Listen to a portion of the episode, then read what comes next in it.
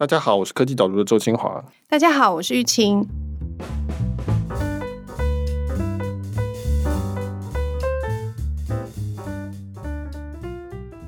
Michael，你看最近股市一飞冲天，有什么感觉吗？我其实没有常在看股市，我知道股市蛮好的，但是我没有什么太多主动投资。嗯，所以我其实我看股市，我都觉得有一种很大的忧虑，因为我看到现在有很多讨论股票的社团啊什么。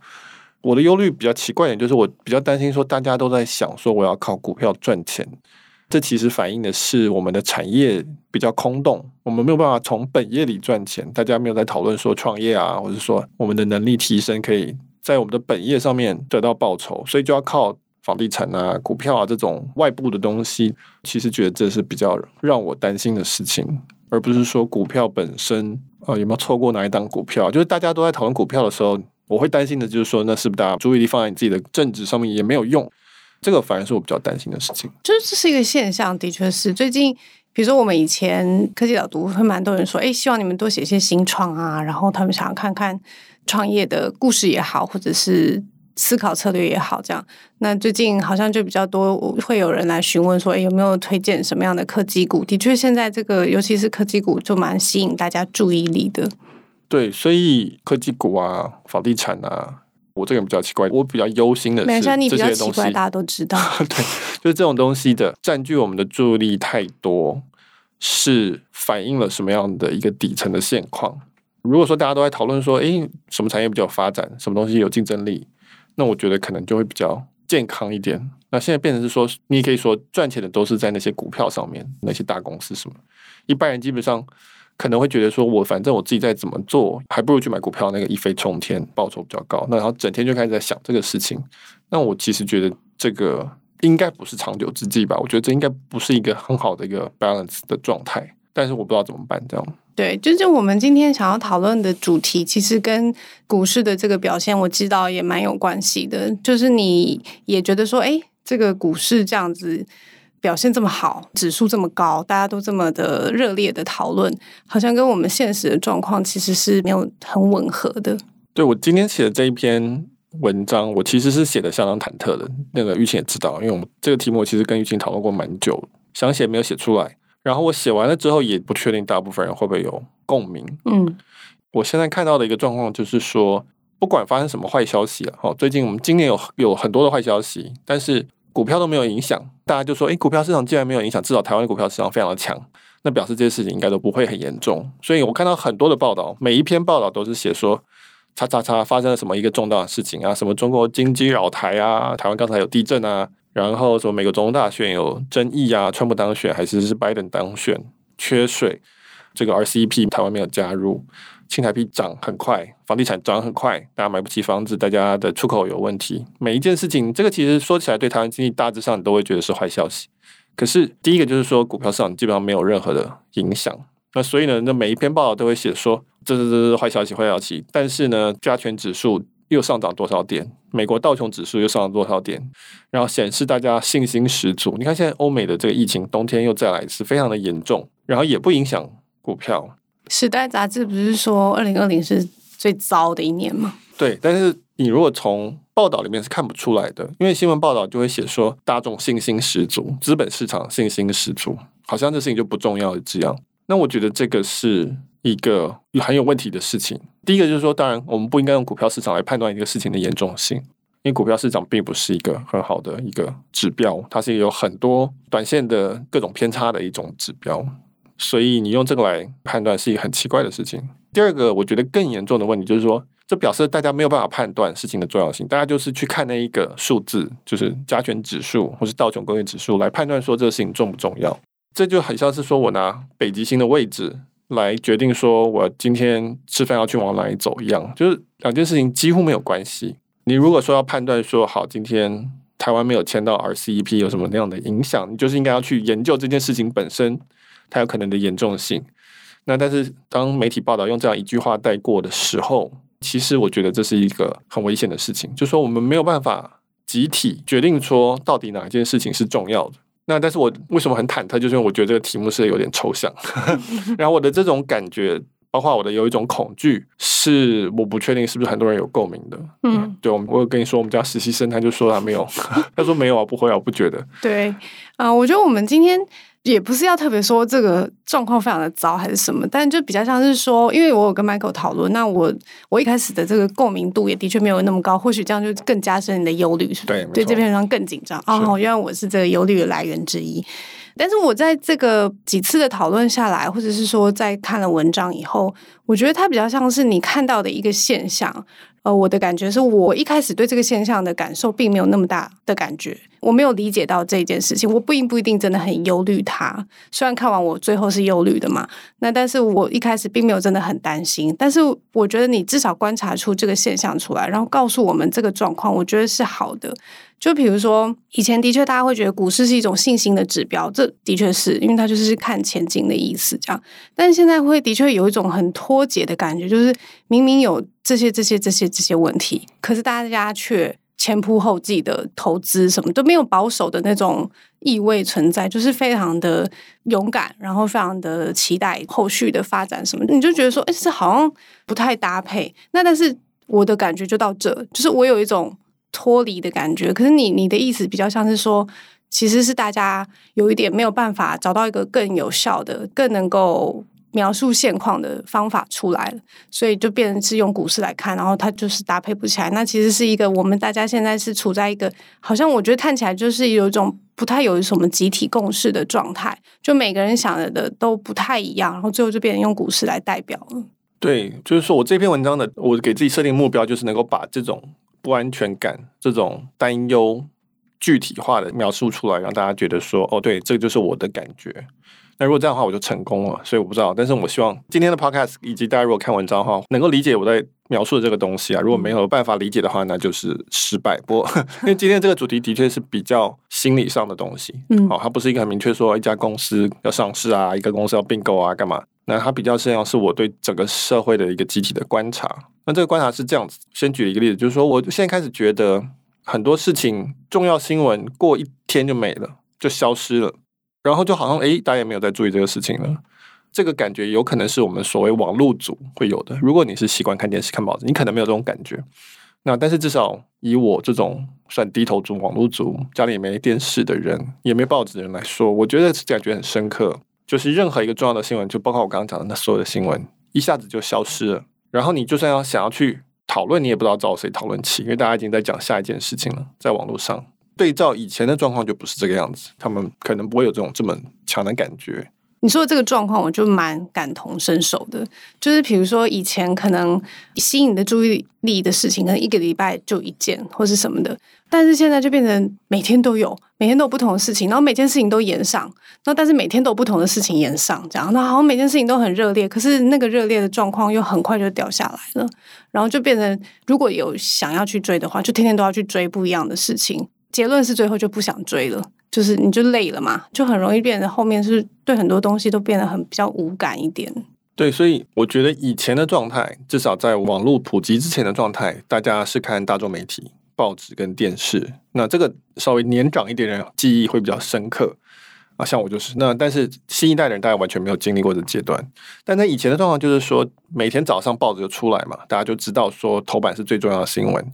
电视新闻就看那个最重要的新闻，就是第一则新闻，所以大家会有一个共同的说，哎，今天我们大家来讨论这个问题，不管是什么什么踢爆还是什么什么，通常是政治的问题。那结果就是整个社会开始动员起来吵架嘛，对不对？就是啊，你干嘛这件事情这样都吵同一件事情，因为这个东西就决定了说大家会关注什么东西。那所以每次这样吵，每次这样吵，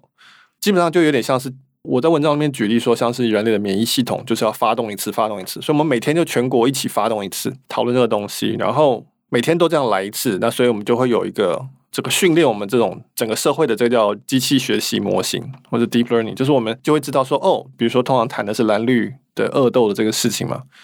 那因为每天大家都要再吵一次这个事情，所以大家就已经很清楚设定说，哦，这个人是干嘛的，那个人是干嘛的，谁是谁，那我会觉得那个人是坏人，那你肯定会觉得那个人是好人，那没关系，反正。整个社会就这样一次一次的去动起来，那我们会有一个集体的这个，你可以叫做脉络，你可以说叫做故事的设定，或者游戏的设定也可以，就大家都知道说这游戏大概是怎么打的，每天会有更新新的章节出来，好，新的发展，但是我们都可以很快的去了解说哦，故事往前发展，因为我们设定我们都熟了，因为大家都一直在做这个事情，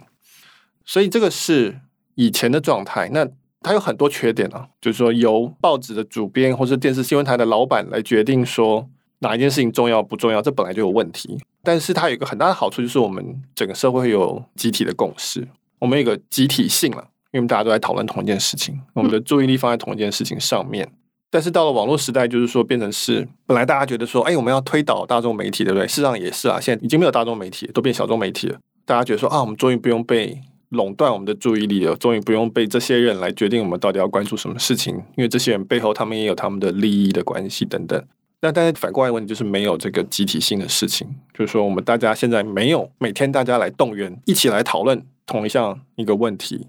而是说我的脸书上面是我自己的墙。我有兴趣的主题，你的脸书上面有你有兴趣的墙，你的主题，所以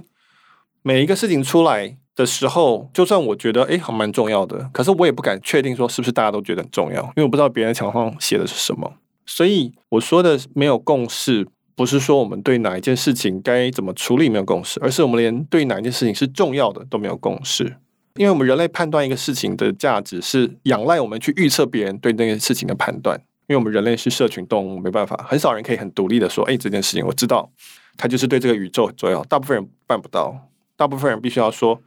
大家对这件事情有什么看法？”然后我才能决定说我对这件事情要花多少的心力。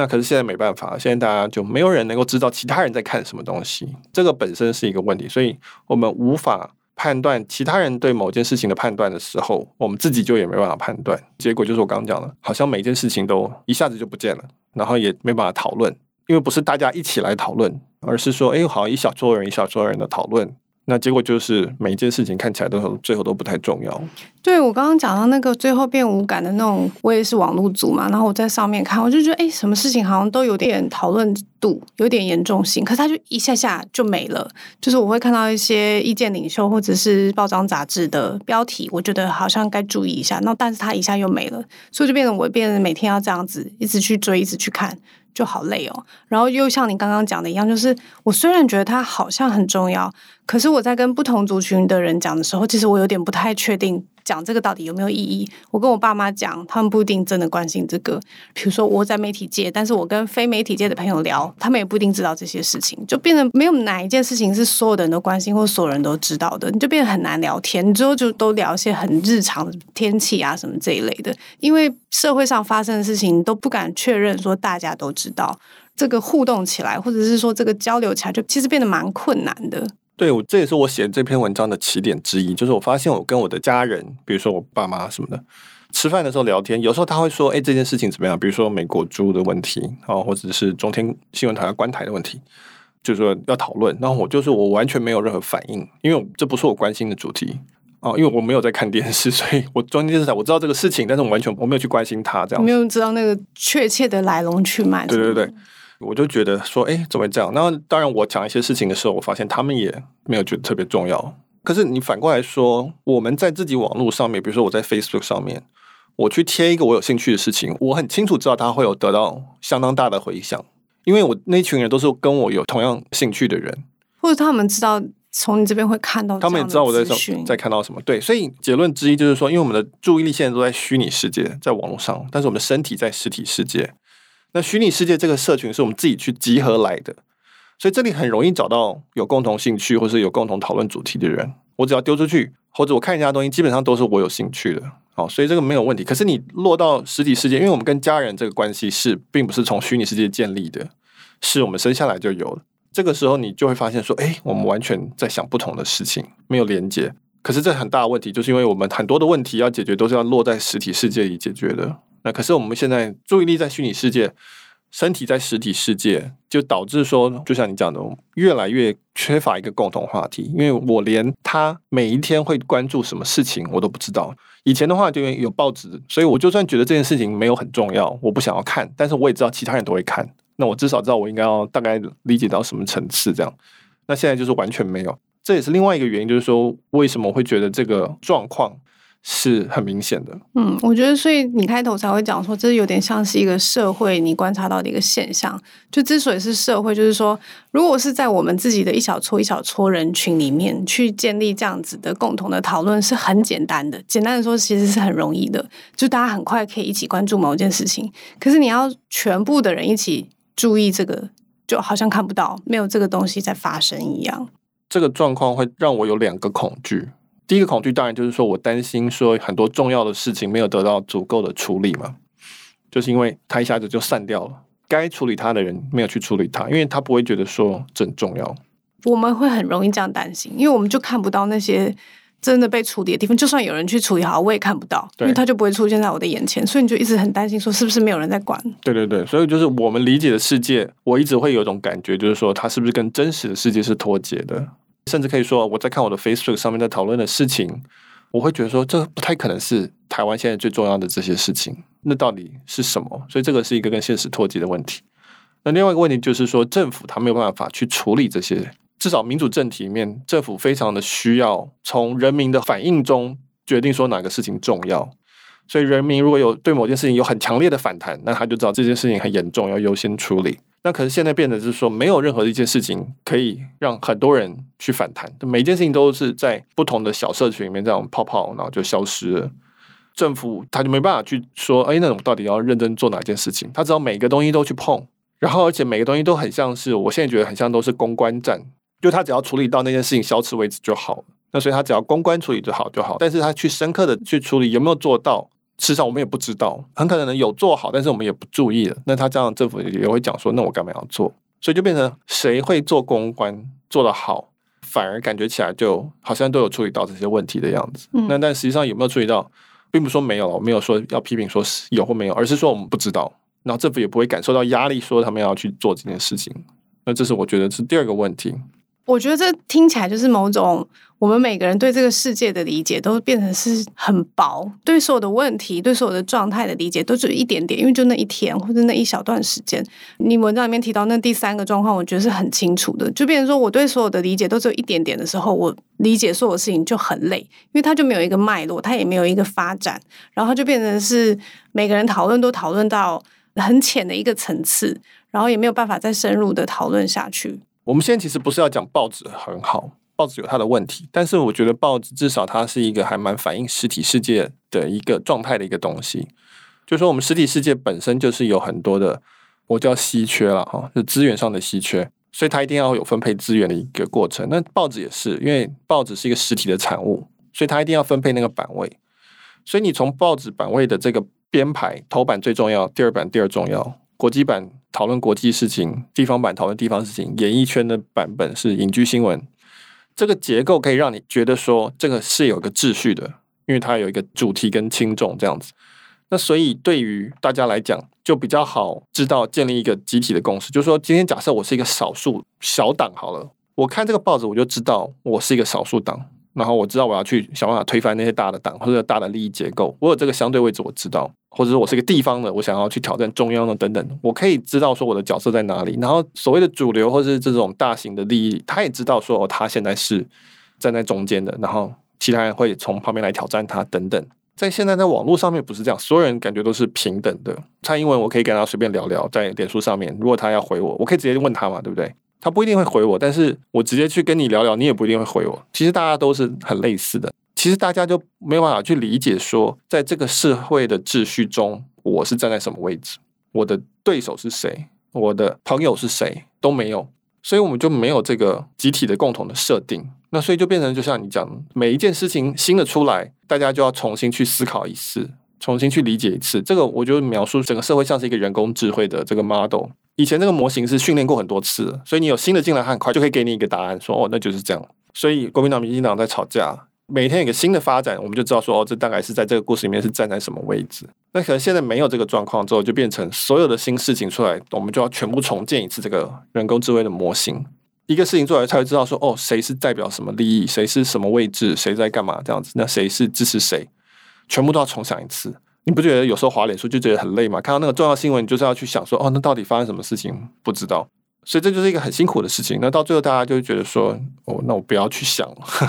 你等于是要去祈祷说有人会处理这件事情，就变成一个所谓专家分工理论。因为我我都没办法关心了，实在是太累了，因此我只能希望说，哦，我们社会里面的这个某一个专家，他有在处理这件事情，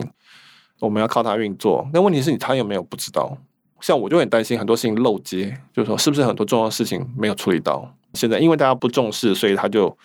在我们这个冰山的下面慢慢的恶化，或是有没有不知道？就你就会有不安全感，所以说到底的话，就是一种缺乏安全感。就是说，因为社会没有秩序在你眼睛里，你不知道彼此之间的相对位置，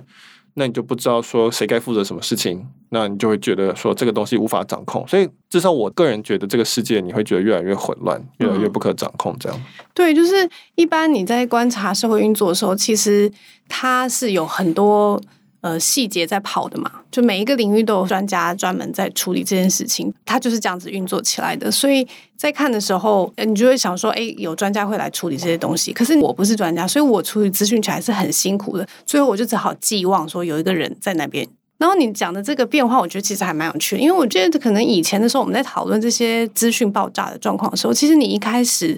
的想法比较像是说，哎，我觉得人不需要注意所有的事情。我觉得人其实本来就把这个精力放在自己注意的事情上面。但是我今天听起来好像有点变化，对不对？就是你今天变成是说，你开始在担心说，你没有去注意，是不是有会发生不好的事情？所以这中间是有什么转变吗？对，我们在现在这个高度分工的社会，是绝对不可能一个人知道所有的事情的。嗯、我们也不可能一个人去。处理所有的事情，或者表示意见，世界上没有这种专家存在。以前也许有了，但现在肯定是没有了。所以，我们必然要仰赖专家去处理该领域的事情。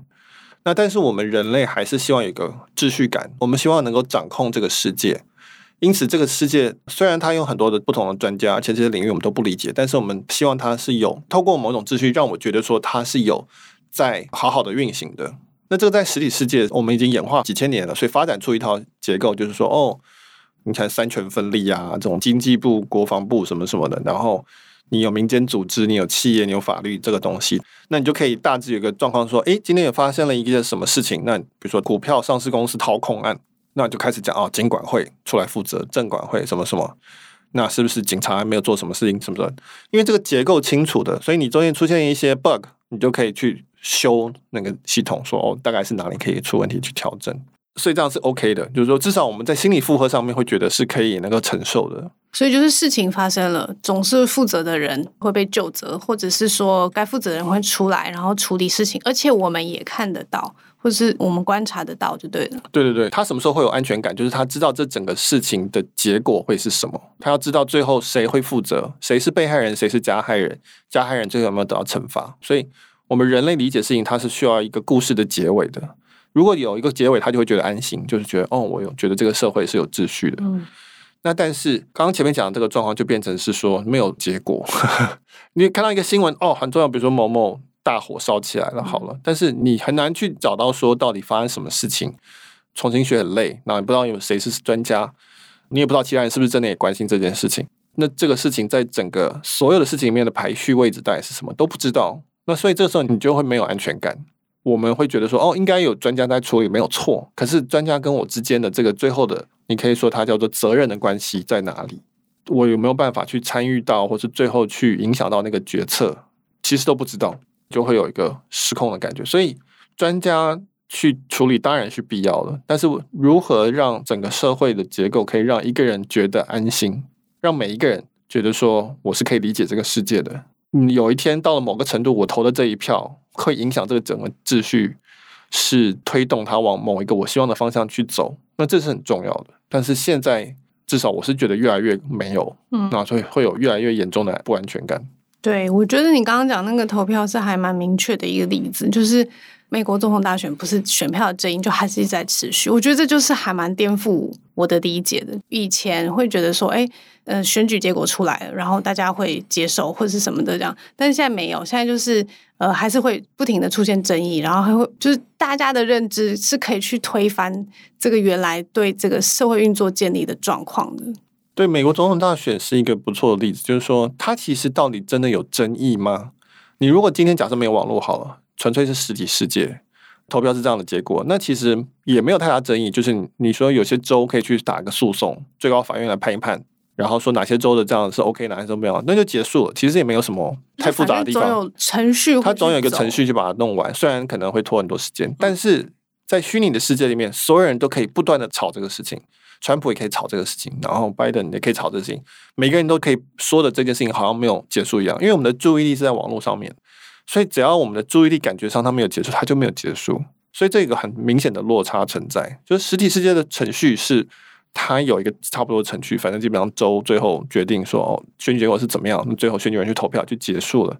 但是我们可以在透过注意力的操控，你可以讲操控也好，或者说你就是去一直诉求这样也好。你就会觉得这个事情对某些人来说，它真的是没有结束。那这个其实是真实的，就是说你的注意力所认知的事情，事情就是真实。所以那些活在实体世界的人，比如说就会觉得说，这到底什么好吵？就是走完程序就结束了嘛。可是对于你的注意力真的都在虚拟世界，在这个世界上的话，你就会觉得实体世界人基本上是在阴谋。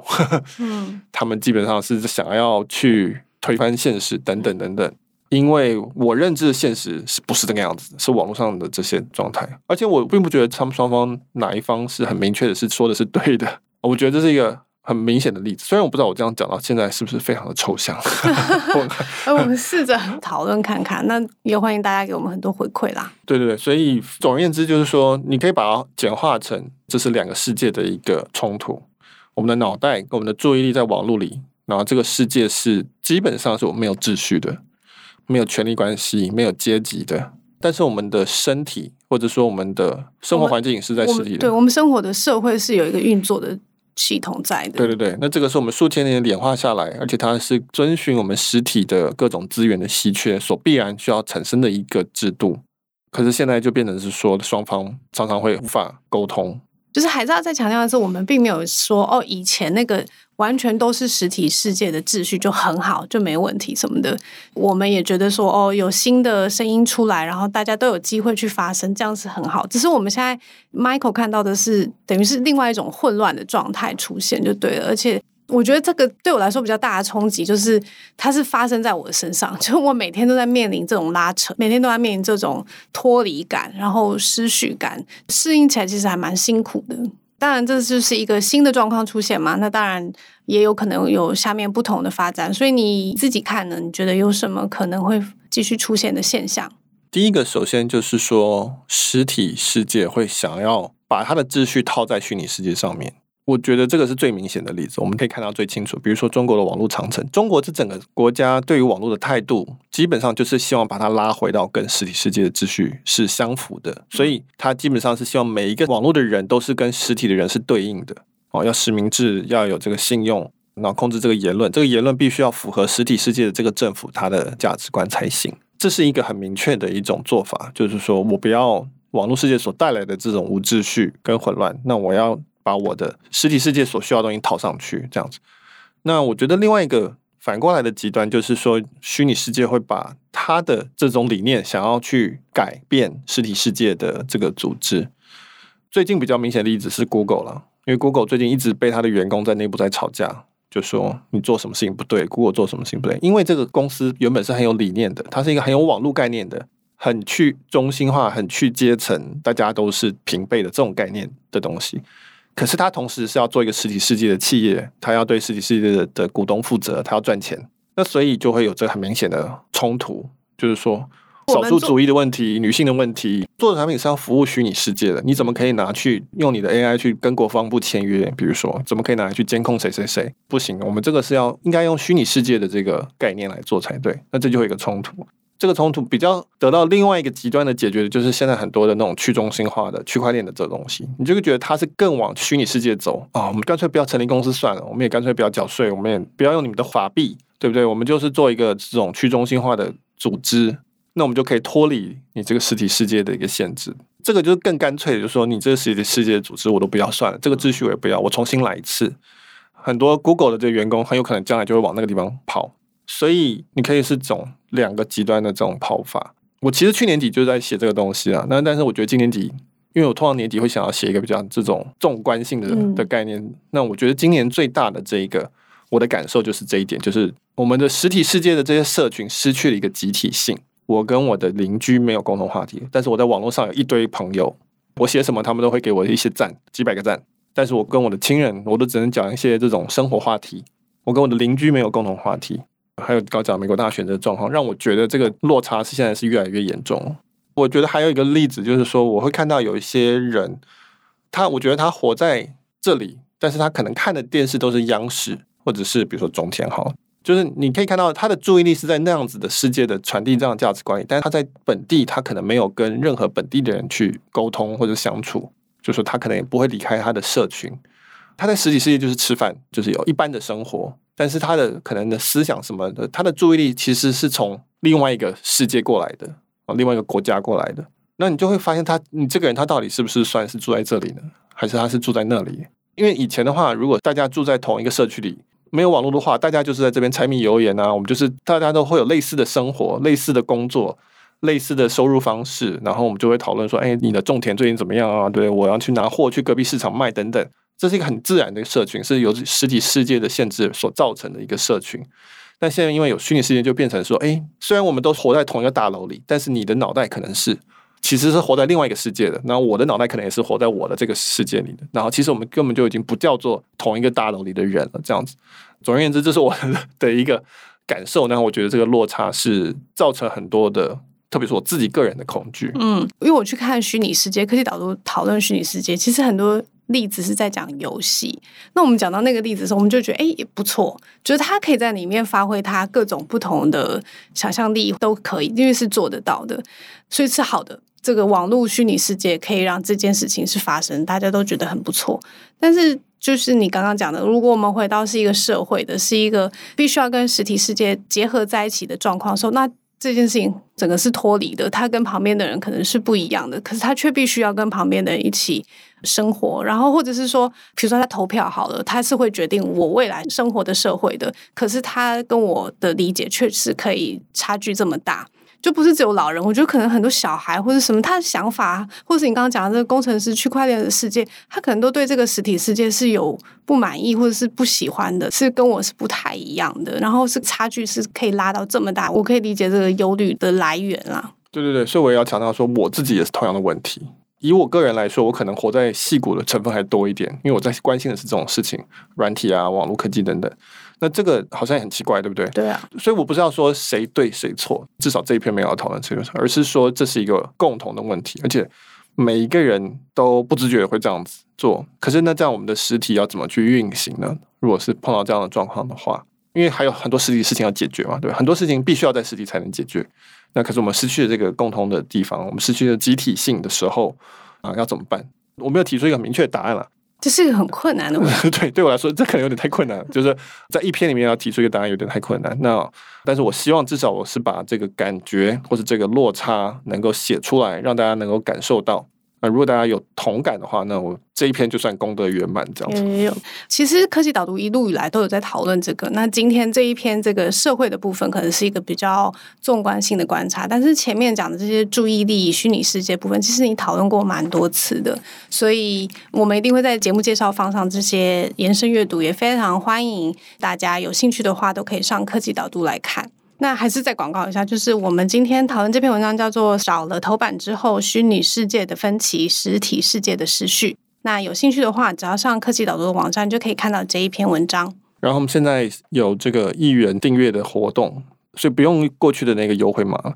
你只要到科技导读网站去订阅，然后选择一元的方案，那在前三十天就是只要一块钱，第三十一天会自动的恢复扣款。那你随时都可以取消，所以你最多就是损失一块钱。刚刚讨论的这些实体世界啊，或者是一些延伸，都可以在科技导读上面看到。那我们今天就到这边，谢谢大家，谢谢，拜拜。